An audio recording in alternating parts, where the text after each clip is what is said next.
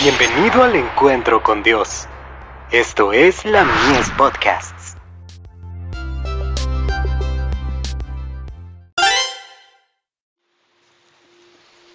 Recibiréis poder. Variedad de estilos.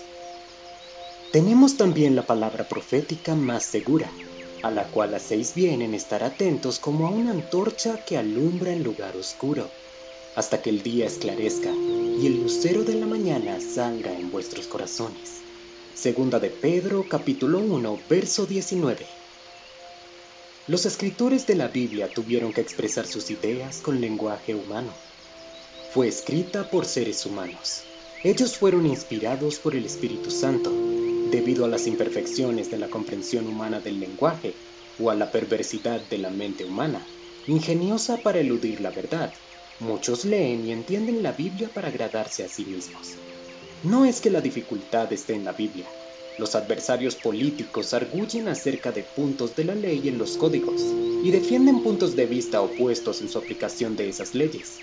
Las escrituras fueron dadas a los hombres, no en una cadena continua de declaraciones ininterrumpidas, sino parte tras parte a través de generaciones sucesivas, a medida que Dios en su providencia veía una oportunidad adecuada para impresionar a los hombres en varios tiempos y en diversos lugares. Los hombres escribieron a medida que fueron movidos por el Espíritu Santo. Primero es el brote, después el capullo y después el fruto. Primero hierba, luego espiga, después grano lleno en la espiga. Marcos capítulo 4, verso 28. Esto es exactamente lo que son las declaraciones de la Biblia para nosotros. No siempre hay orden perfecto o aparente unidad en las escrituras.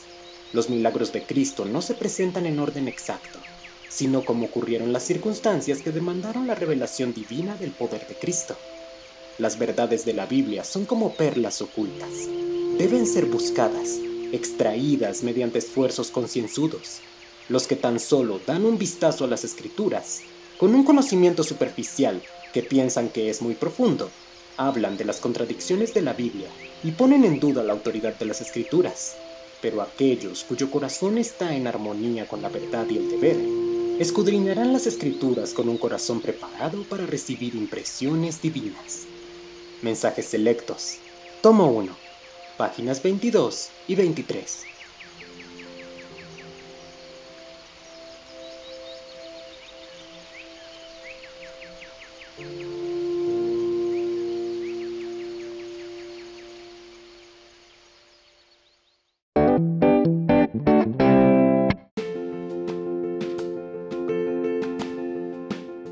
Visítanos en www.ministeriolamies.org para más contenido.